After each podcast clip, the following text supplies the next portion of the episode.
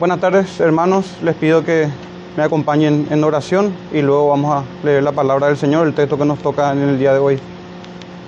Oremos, hermanos, todos juntos al Señor. Padre nuestro, te damos gracias, Señor, una vez más. Te pedimos, Señor, conforme a la multitud de tu misericordia, de tus piedades para con tu pueblo, que nos bendigas, Señor, en esta tarde por medio de Cristo Jesús que nos hables por medio de tu palabra, Señor, que nos santifiques por medio de ella, que tu Santo Espíritu nos lleve al arrepentimiento y a la fe. Obra, Padre nuestro, en nuestros corazones. Concédenos oídos espirituales atentos a tu palabra.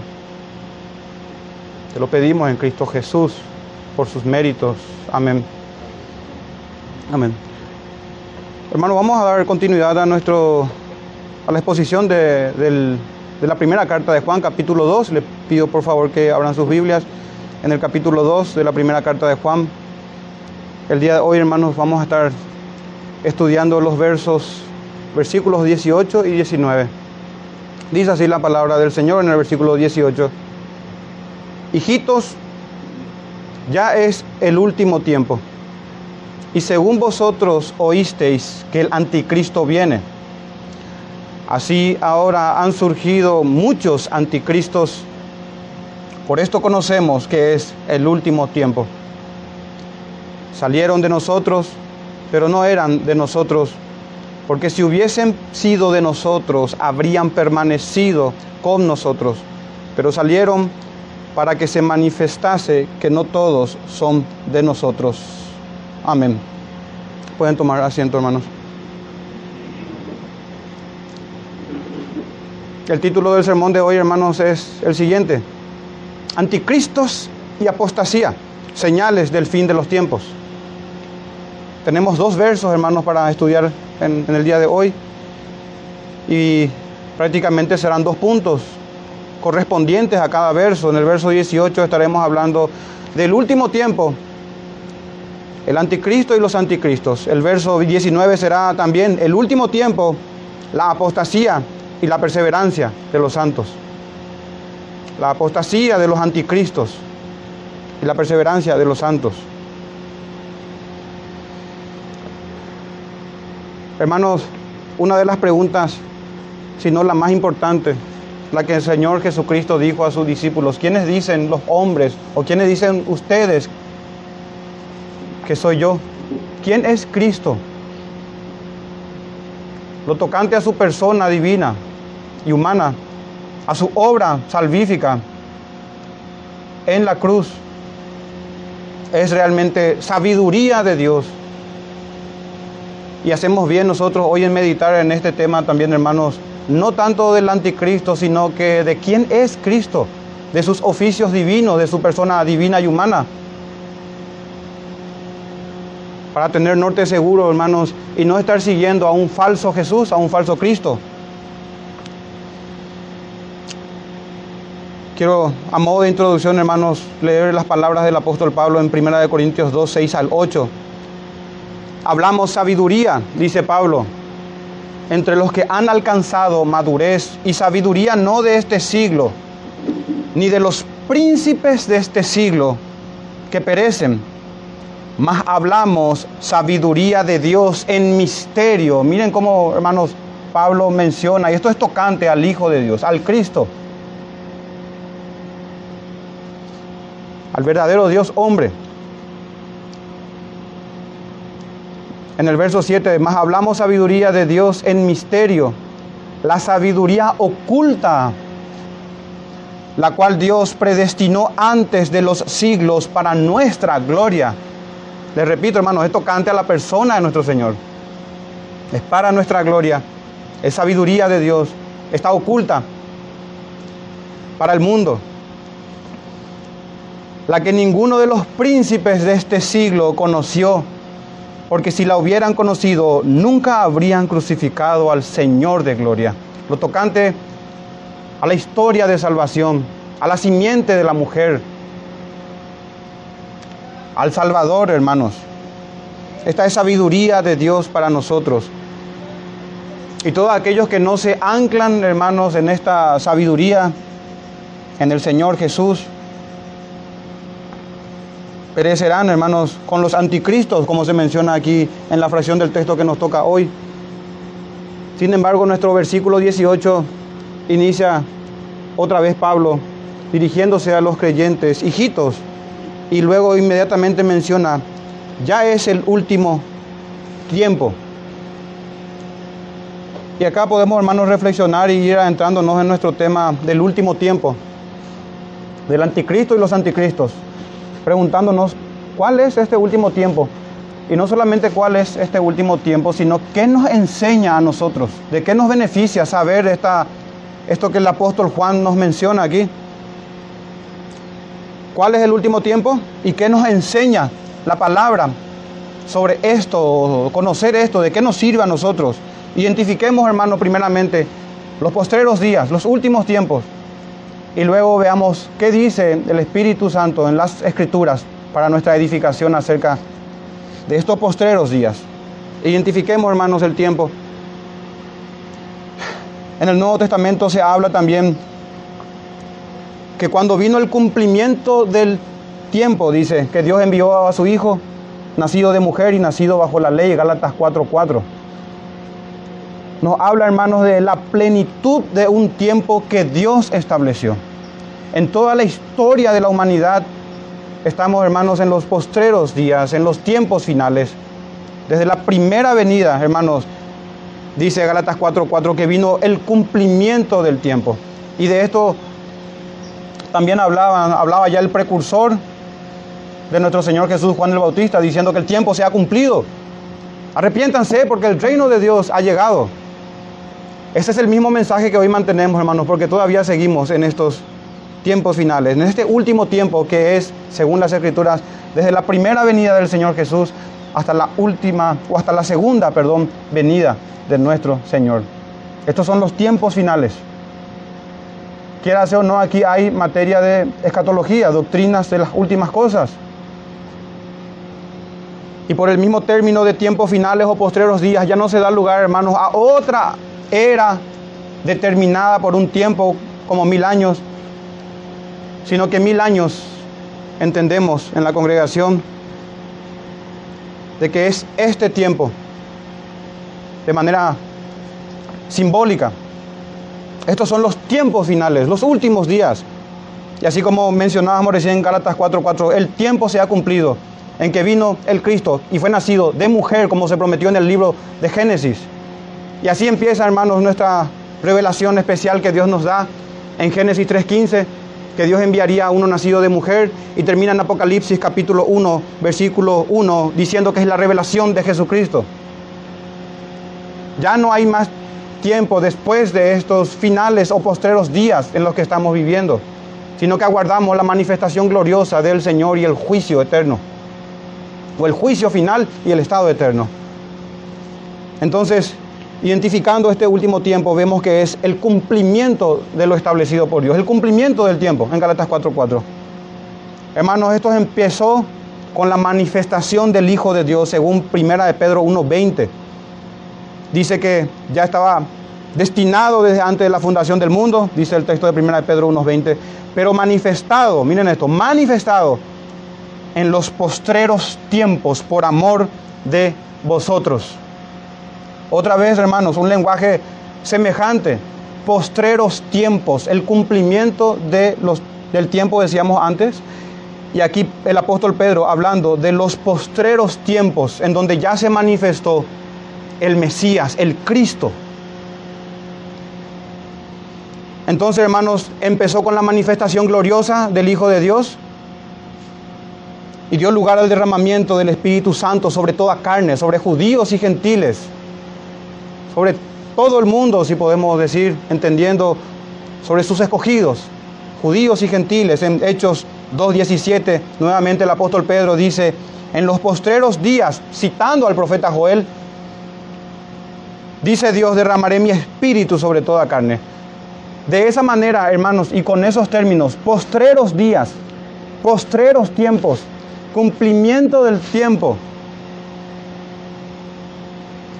Ahora uno pudiese preguntarse, identificando ya nosotros con solamente algunos textos de los muchos que hay, identificando ya el tiempo, ¿de qué nos sirve a nosotros saber eso? ¿O qué nos enseña esto? ¿De qué nos aprovecha saber que estamos en los posteros tiempos en los tiempos finales?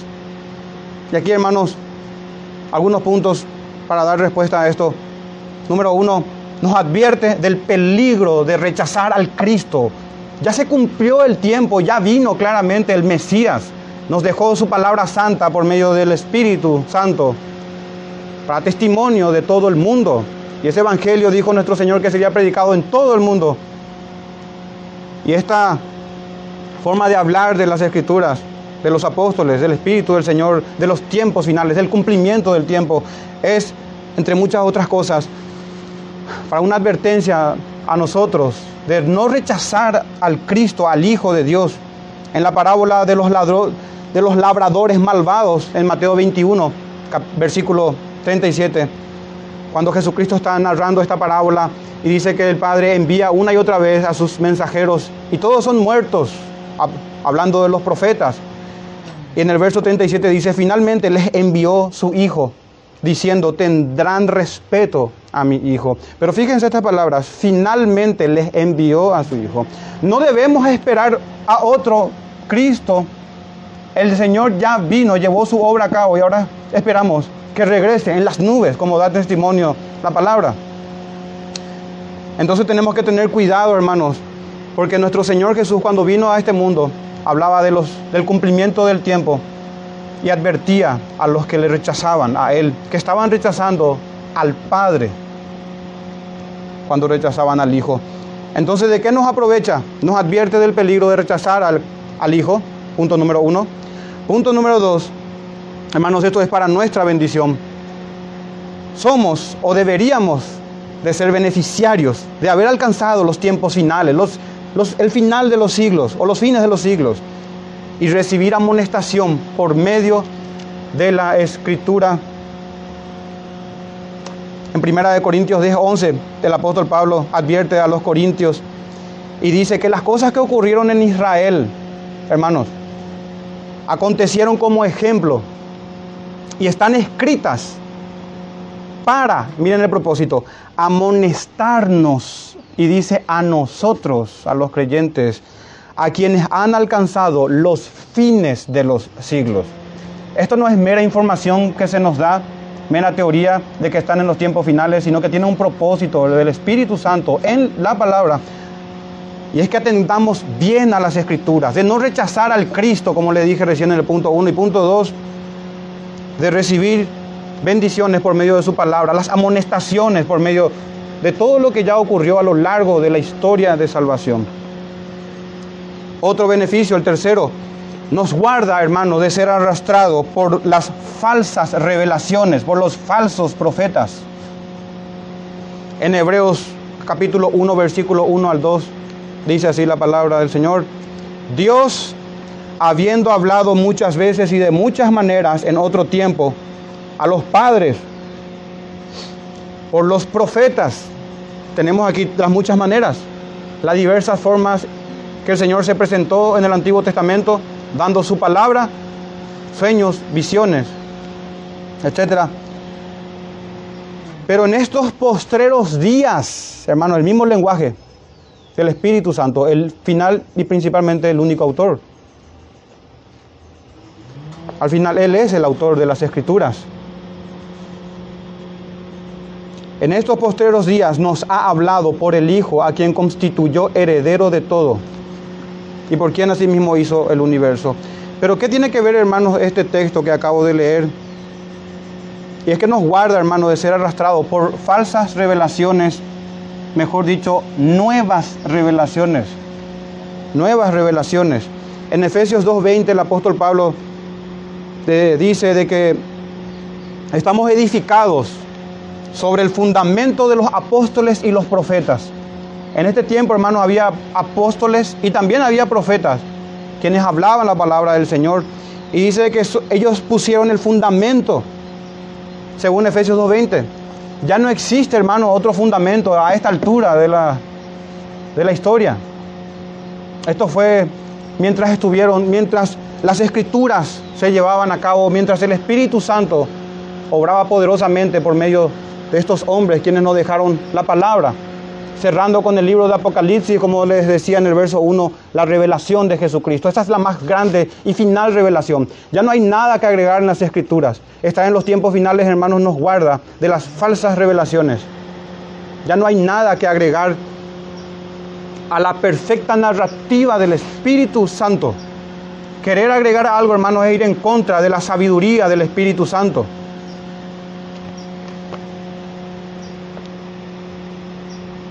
En ese sentido, hermanos, Hebreos 1.1 les había leído y versículo 2 también. Pero si ojeamos ahí al Hebreos capítulo 2, miren lo que dice en el verso 3 y 4. ¿Cómo escaparemos nosotros si descuidamos una salvación tan grande, la cual fue manifestada, agrego yo, en estos postreros días? La cual habiendo sido anunciada primeramente por el Señor, nos fue confirmada por los que oyeron todos estos hombres, hermanos, que vieron con sus propios ojos, palparon al Mesías, así como dice el mismo el apóstol Juan en la primera carta, capítulo 1. Dice que estos que oyeron testificando, fue confirmada por ellos, dice, por los que oyeron, testificando Dios juntamente con ellos, con señales, prodigios y diversos milagros y repartimientos del Espíritu Santo según su voluntad. Entonces, hermanos, las señales, los diversos milagros, las obras portentosas, poderosas del Espíritu Santo fueron para confirmar, hermanos, el testimonio que se dio en estos postreros días, al inicio, en la inauguración de estos postreros tiempos o final, finales de los siglos.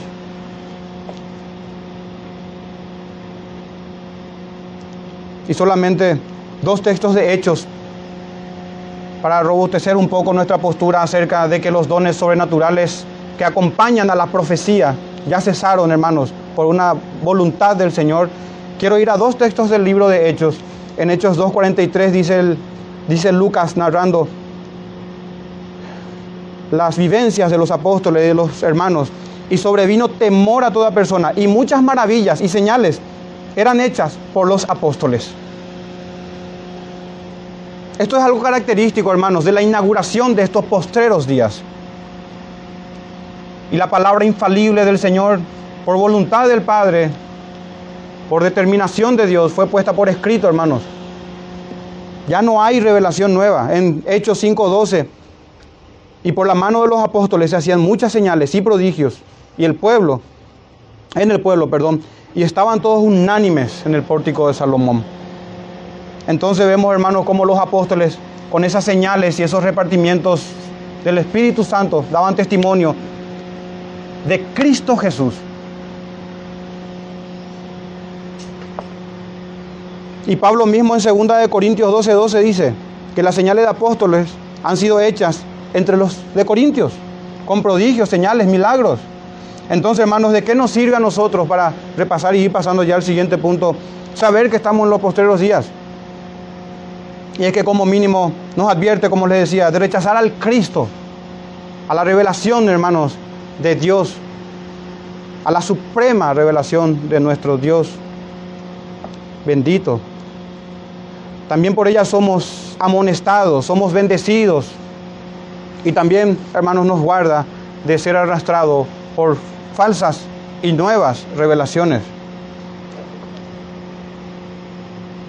Ahí detrás de las revelaciones nuevas, hermanos, están los falsos profetas, los maestros falsos o anticristos.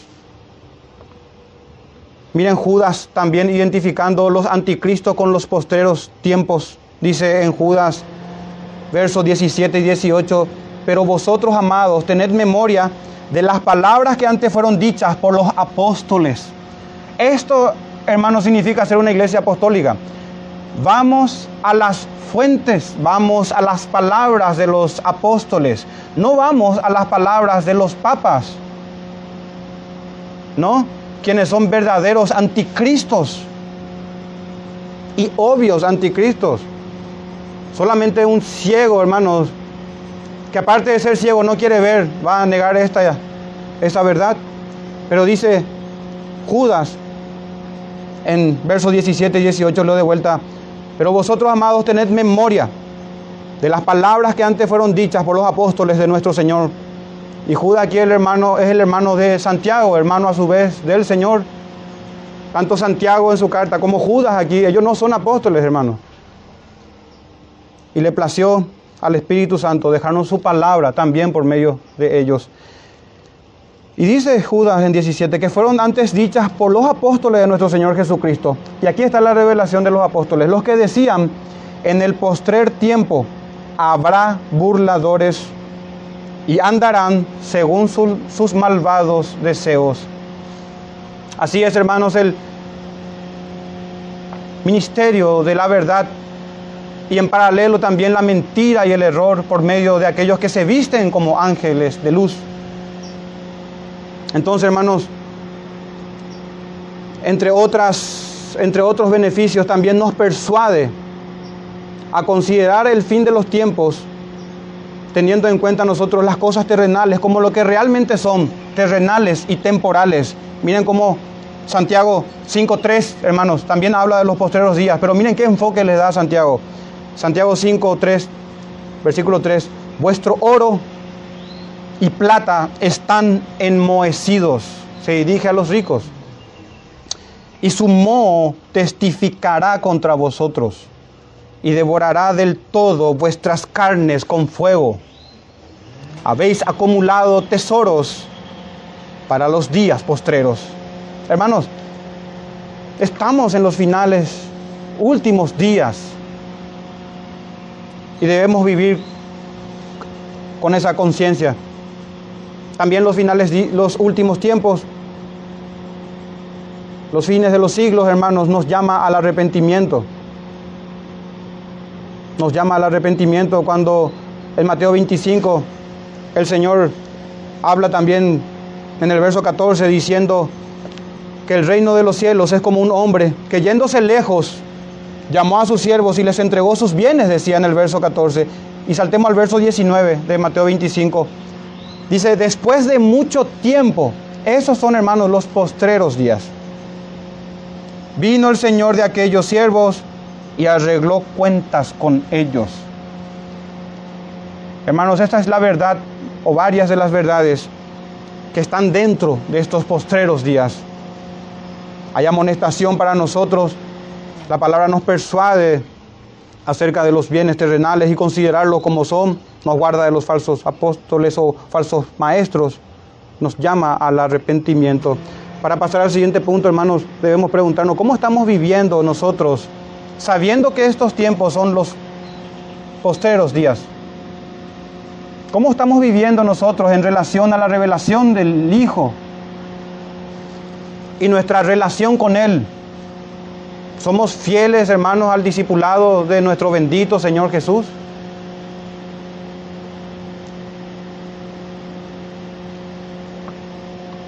¿Será que nuestro corazón, hermanos, está en, la, en el reino del Señor y en su justicia?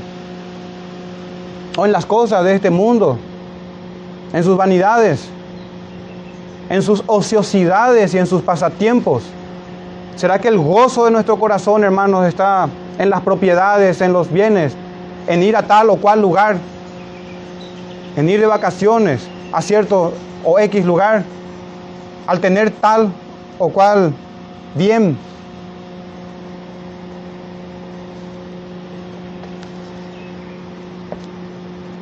Pasemos, hermanos, al anticristo y a los anticristos. ¿Por qué al anticristo y los anticristos? Fijémonos en el texto, dice, hijito, ya es del último tiempo. Y según vosotros oísteis que el anticristo viene. Y hace una distinción aquí el apóstol Juan. Así ahora han surgido muchos anticristos. Es como si fuese que diga, que han surgido muchos precursores, estos que anteceden al anticristo, los anticristos. Por esto conocemos que es el último tiempo. Claro, hermanos, ni bien se manifestó el Cristo, el Señor, Satanás llevó a cabo su obra de imitación, de oposición también, si podemos decir. Estos son los anticristos, hermanos. En la esfera religiosa, en la esfera del mundo y sus deseos y también en la esfera política.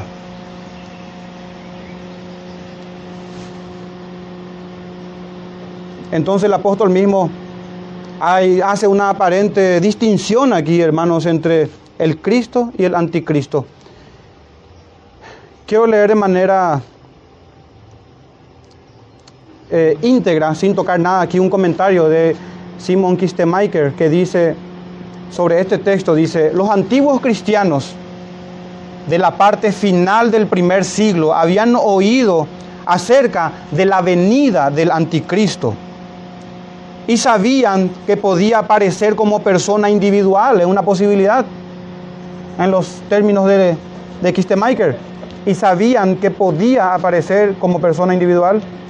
Por ejemplo, dice él, Pablo escribe acerca del hombre de pecado, que se manifestará y que será destruido por Jesús cuando éste regrese en 2 de Tesalonicenses capítulo 2, versos 3 y 4 y 8 y 9. Pero Juan, a esto me parece interesante lo que dice aquí Kistemaker, pero Juan no está interesado en identificar a un individuo en particular, así como Pablo aparentemente sí. Él apunta a un principio que predomina en personas que niegan la deidad o la humanidad de Cristo. Juan se opone a este principio de apostasía y por consiguiente enfatiza que sus en sus epístolas, porque también se habla en segunda de Juan, el principio del anticristo es como el espíritu del anticristo, el espíritu del anticristo en vez de su persona. Al decir que el anticristo viene, él indica que el futuro anticristo será un individuo que personifica este principio. Hermanos, y antes de ir a los anticristos en general, quiero dar un poco de sostén en textos bíblicos a lo que acabé de leer del cimentario de Kistemaker. En primera de Juan 2.22, un poco más abajo del texto que nos toca hoy, hermano, dice, ¿quién es mentiroso? Sino el que niega que Jesús es el Cristo. Este es anticristo. El que niega al Padre y al Hijo. ¿Ven, hermanos? Entonces un espíritu que se opone al Cristo o en otras partes de las escrituras que imita al Señor. Falsos Cristos, decía Pablo también. En primera de Juan 4:3 dice el apóstol Juan, y todo espíritu que no confiesa que Jesucristo ha venido en carne no es de Dios. Y este es el espíritu del anticristo. ¿Ven, hermanos? Entonces lo que llamamos como el anticristo o los anticristos, aquí Juan lo menciona como el espíritu del anticristo, el cual vosotros habéis oído que viene, pero miren esto, y que ahora ya está en el mundo. Es como que ya está operando, pero va a operar de una manera más poderosa en los postreros y finales ya días de esta dispensación. Es como en estos postreros días e inmediatamente antes que el Señor venga, un tiempo breve, Satanás va a ser suelto y la iniquidad y todo lo que es anticristiano en todas las esferas va a obrar con poder antes de ese gran día del Señor. Pasando a segunda de Juan 1:2, ya la segunda carta. Porque nos porque muchos engañadores han salido por el mundo que no confiesan que Jesucristo ha venido en carne. Quien esto hace es el engañador y el anticristo. Entonces aquí, hermanos, muchos pudiesen decir, ah, qué bueno, ya no hay nadie que diga que Jesucristo no ha venido en carne. Todos confiesan que Jesucristo ha venido en carne. Lo que pasa, hermanos, que esa era la herejía, la apostasía doctrinal de aquellos tiempos. Pero hoy también, hermanos, podemos estar predicando a otro Jesús. Eso es directamente también ser un anticristo, ir en contra del reino de Cristo de la obediencia y lealtad a sus leyes, a la ética del reino de Dios, contemplada en los diez mandamientos de manera íntegra, intocable, incuestionable, inalterable, santísimos diez mandamientos. Y, y exalto, hermanos, de esa manera porque tiene que ver con Dios mismo. con el corazón de nuestro buen y sabio Dios. No podemos conocer a Cristo si no conocemos la mente del Señor, es decir, las sagradas escrituras. No conocer las escrituras nos hace anticristos, directamente, hermanos. Ir en contra de la ley de Dios te hace anticristo. Nadie, hermano, se pasea feliz diciendo que es un anticristo. Es el engaño de Satanás. ¿O ustedes piensan, hermanos, que el Papa sabe que es un anticristo? No. Él piensa que está seguramente en la verdad, con todas sus miles de concupiscencias que tendrá. Imagínense un hombre que no tiene al Espíritu Santo en esa silla de autoridad. En fin, hermanos,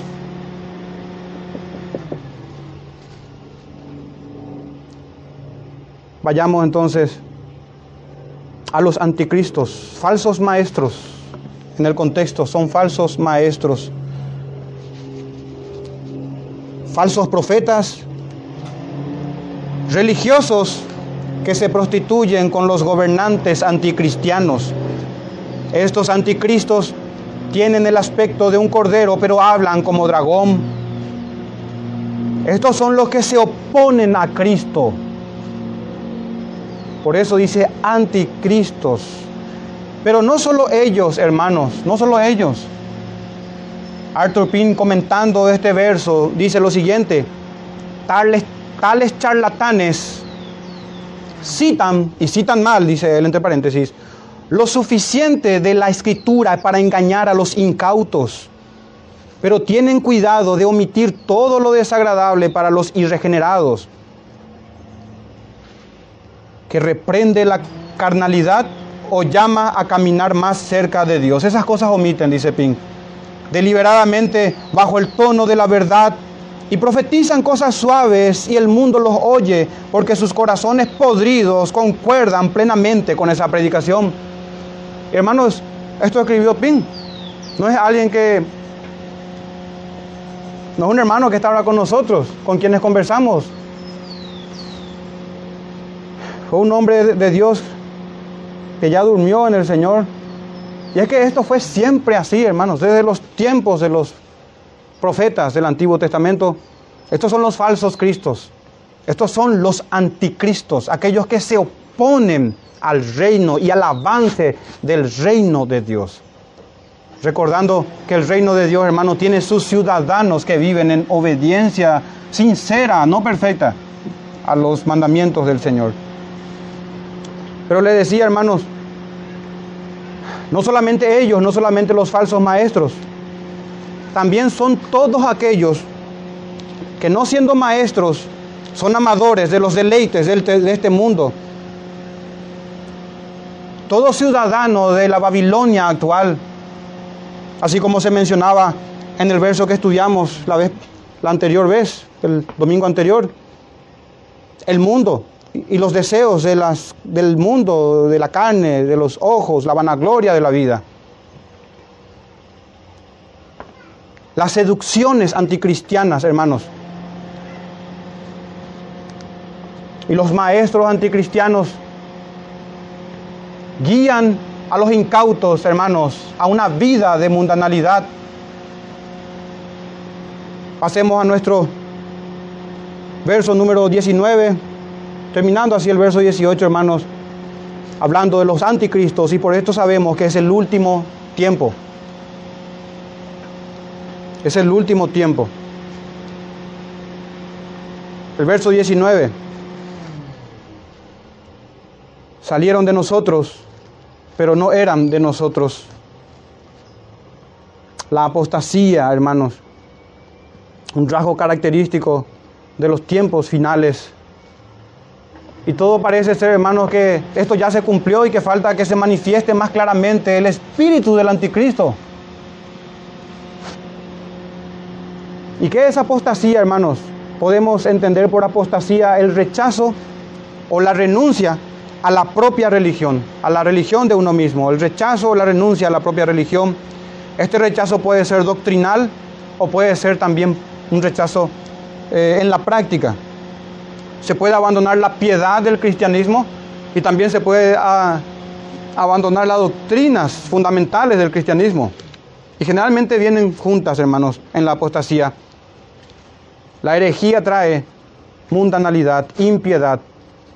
En el contexto, hermanos, todo apóstata es al mismo tiempo un anticristo. Que salieron de nosotros, dice, pero hay una aclaración, no eran de nosotros.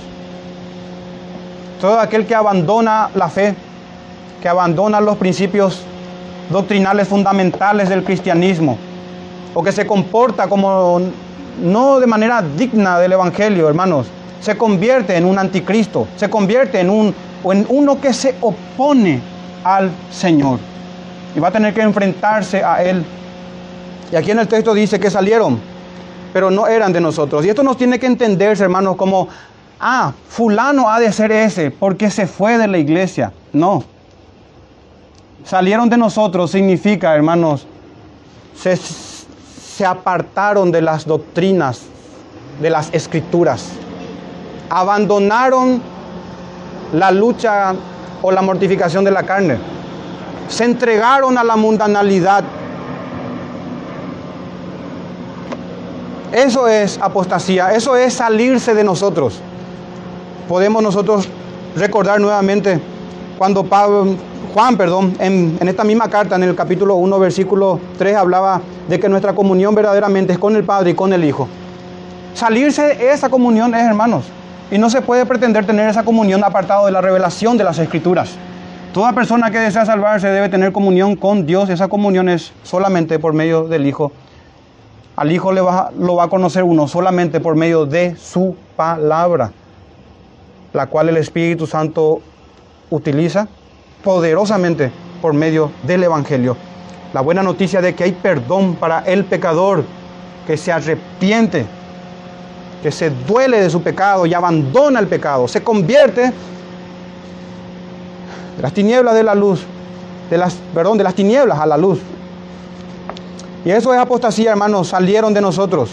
Quiero mostrarle un ejemplo de apostasía, o mejor dicho, dos ejemplos. Apostasía del pueblo y apostasía de los ministros. Cuando Esdras hermanos, confesaba los pecados de Israel, decía él en Nehemías 9:26, hablando del pueblo de Israel, pero te provocaron a ira. Y miren esto, y se rebelaron contra ti y echaron tu ley tras sus espaldas, hermanos. Eso es apostasía. Echar la santa e inmutable ley de Dios por la borda, tirar afuera, por las espaldas. Eso es rebelarse en contra de Dios. Eso es apostatar a la fe. Eso es ser un anticristo. Eso es provocar a ira al Señor, que puede darnos 100 años de prosperidad aquí, nada más para hacer, para estar engordados nosotros para el día de la matanza, para haber engordado para el día de la matanza. La única evidencia de prosperidad, evidencia irrefutable de prosperidad es estar en Cristo. Es estar en Cristo. Así como Lázaro, quien despertó en el seno de Abraham, no teniendo ni en dónde estar, hermanos. Y ese es también el ejemplo de nuestro Señor que no tenía dónde reposar su cabeza. En fin, hermanos, en Nehemías 9:26 decía eso, Esdras, se rebelaron contra ti y echaron tu ley tras sus espaldas. Y miren esto, y mataron a tus profetas que protestaban contra ellos para convertirlos a ti. E hicieron grandes abominaciones. La historia sigue igual. Ya no se sigue escribiendo los nombres, hermanos.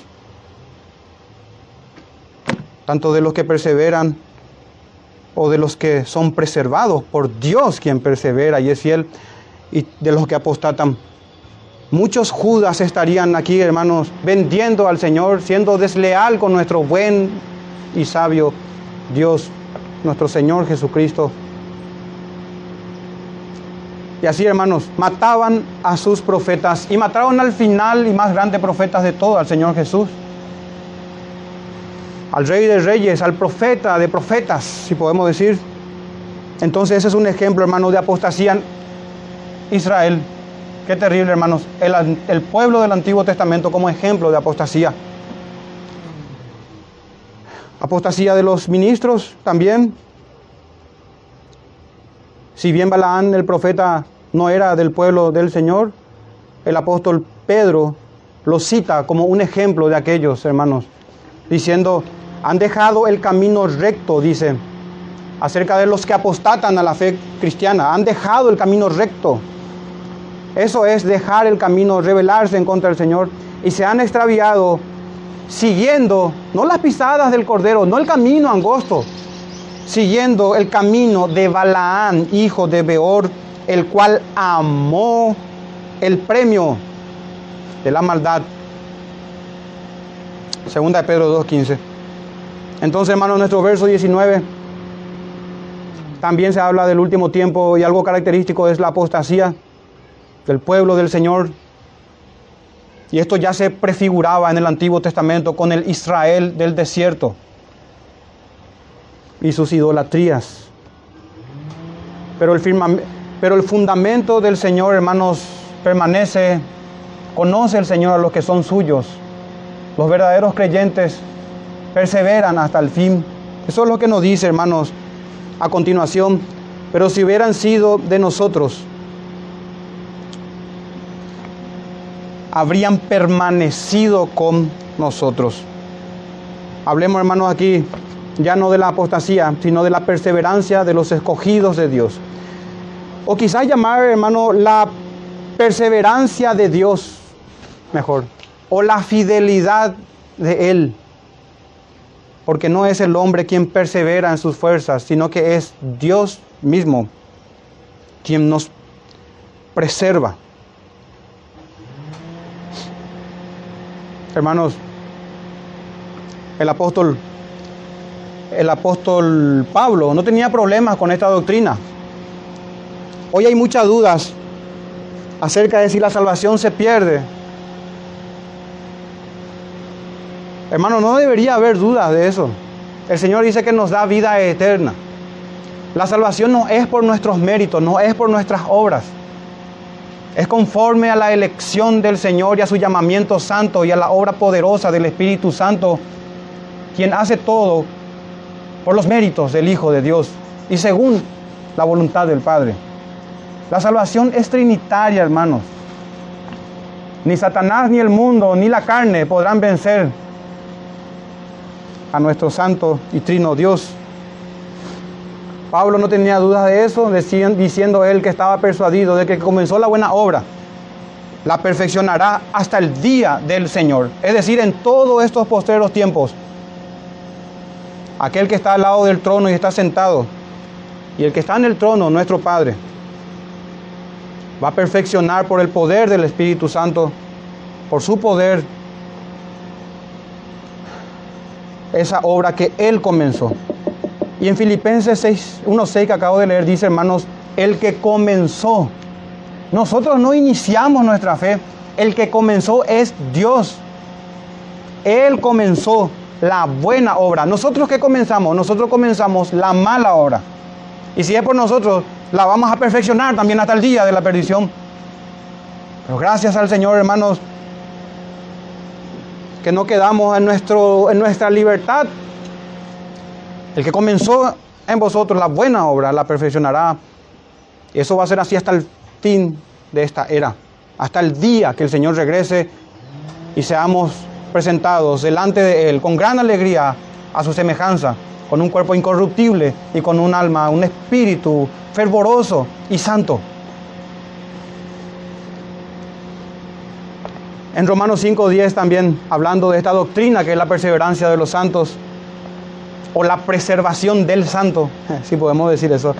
Dice en 5.10 del libro de Romanos, porque si siendo enemigos fuimos reconciliados con Dios por la muerte de su Hijo, mucho más estando reconciliados ya ahora nosotros, mucho más estando reconciliados, seremos salvos por su vida. Es decir, aquí tiene una connotación final de la salvación Es la consumación de la salvación. En alma y cuerpo, completamente. Y fíjense, hermanos, la lógica que utiliza el apóstol. Si siendo enemigos nos reconcilió, ahora estando ya reconciliados, hermanos, ¿cómo vamos a terminar fuera?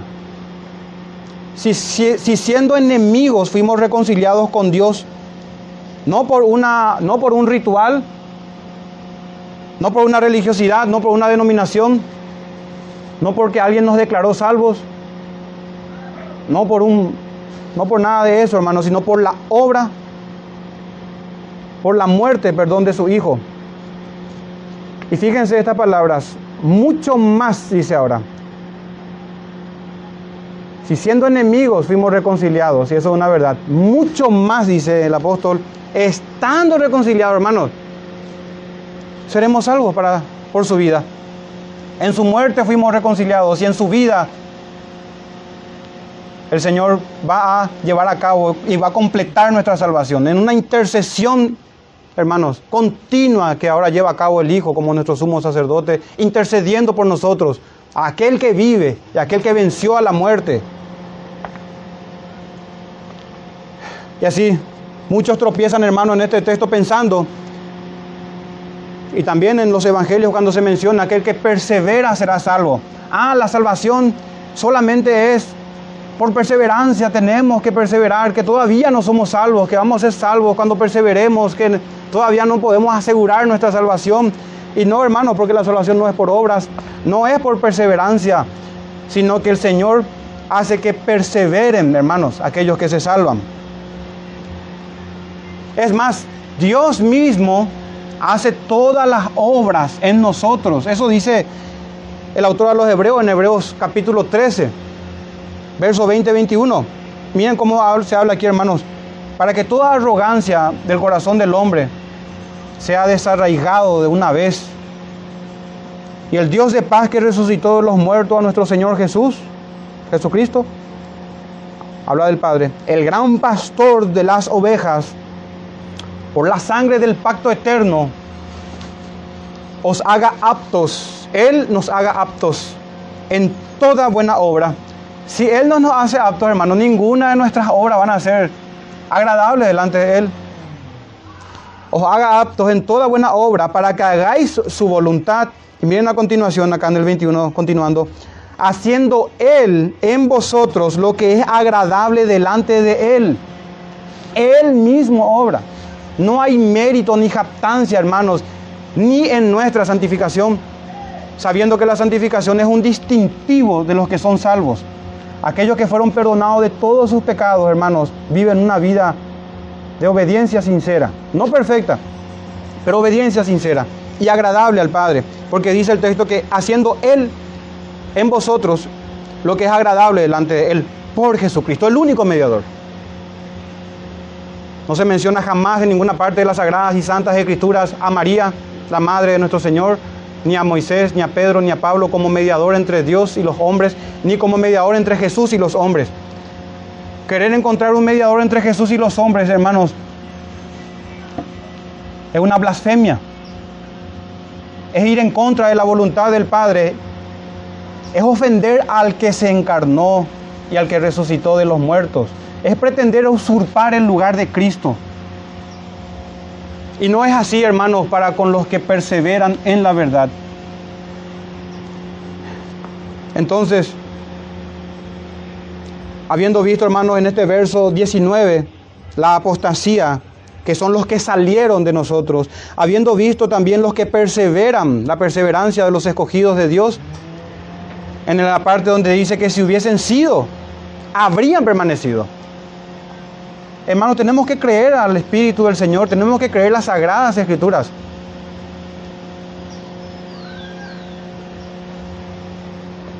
El Señor no mata a ninguno de sus escogidos en el vientre.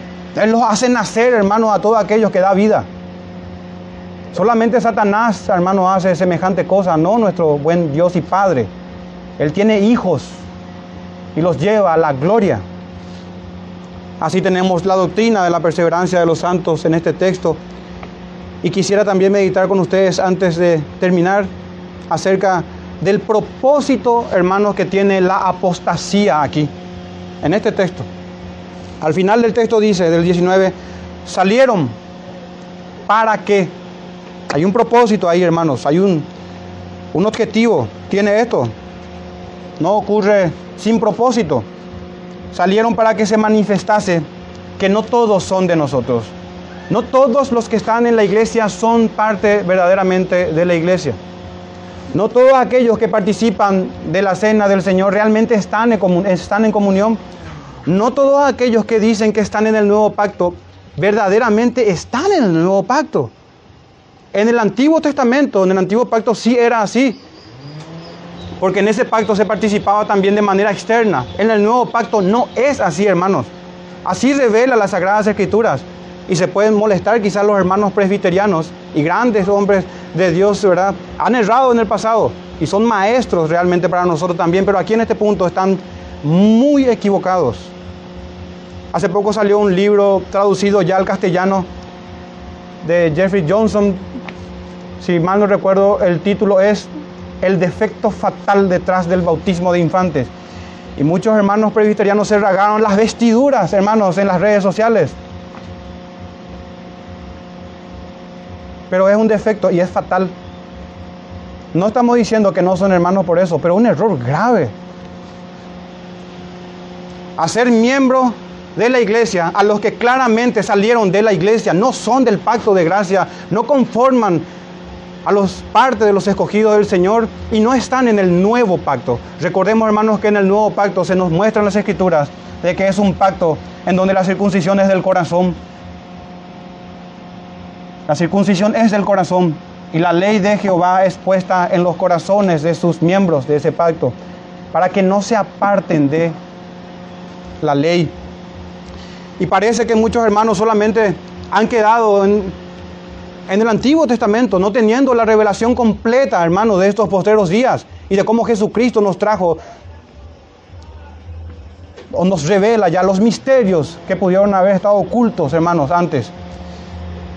Entonces el propósito de la apostasía, que se haga manifiesta la doctrina, una eclesiología sana, una doctrina del reino de Dios y quiénes son sus verdaderos miembros, hermanos, ya no como en el Antiguo Testamento. Dos textos para terminar, hermanos, de Romanos 2, 28 y 29. Pues no es judío el que lo es exteriormente. Pero ¿qué pasa? Es que, es que sí era judío el que era exteriormente.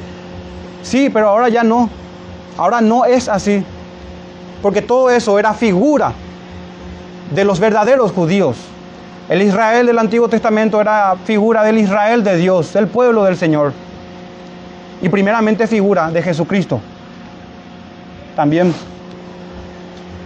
Entonces, no es judío el que lo es exteriormente, ni la circuncisión, ni es la circuncisión la que se hace exteriormente en la carne, sino que es judío el que lo es en lo interior y la circuncisión, olvídense hermano de la circuncisión según la carne, la circuncisión es la del corazón, esto debe prevalecer en nosotros, leer el Antiguo Testamento a la luz del Hijo de Dios, a la luz del Nuevo Testamento. La circuncisión es la del corazón, dice, en espíritu, no en letra.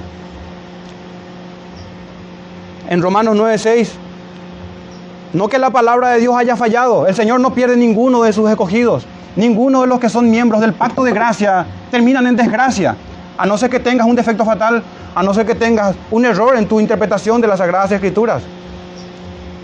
Pero la palabra de Dios no falló, fallan los intérpretes, nosotros fallamos, ciertamente. Dios no falla. No que la palabra de Dios haya fallado, dice en Romanos 9:6, porque no todos los que descienden de Israel son israelitas. Así, hermanos. Y Jesucristo mismo es quien trajo esa doctrina, así que quien se opone a ella se opone a Cristo mismo. Él dijo a los judíos de aquel tiempo, escribas y fariseos, que su padre era el diablo. Su federalismo o su representación, hermano, estaba en Adán, no en Cristo Jesús, no en el pacto de gracia. Juan el Bautista mismo, hermanos, entendió eso, diciendo que no se jacten por ser descendientes de Abraham, que verdaderamente los hijos, y el Señor puede hacer eso, de las piedras puede levantar hijos y descendencia, porque la obra es de Dios. y somos engendrados por el Padre. Es una obra sobrenatural. Nos da vida de entre los muertos. Una nota para ir terminando.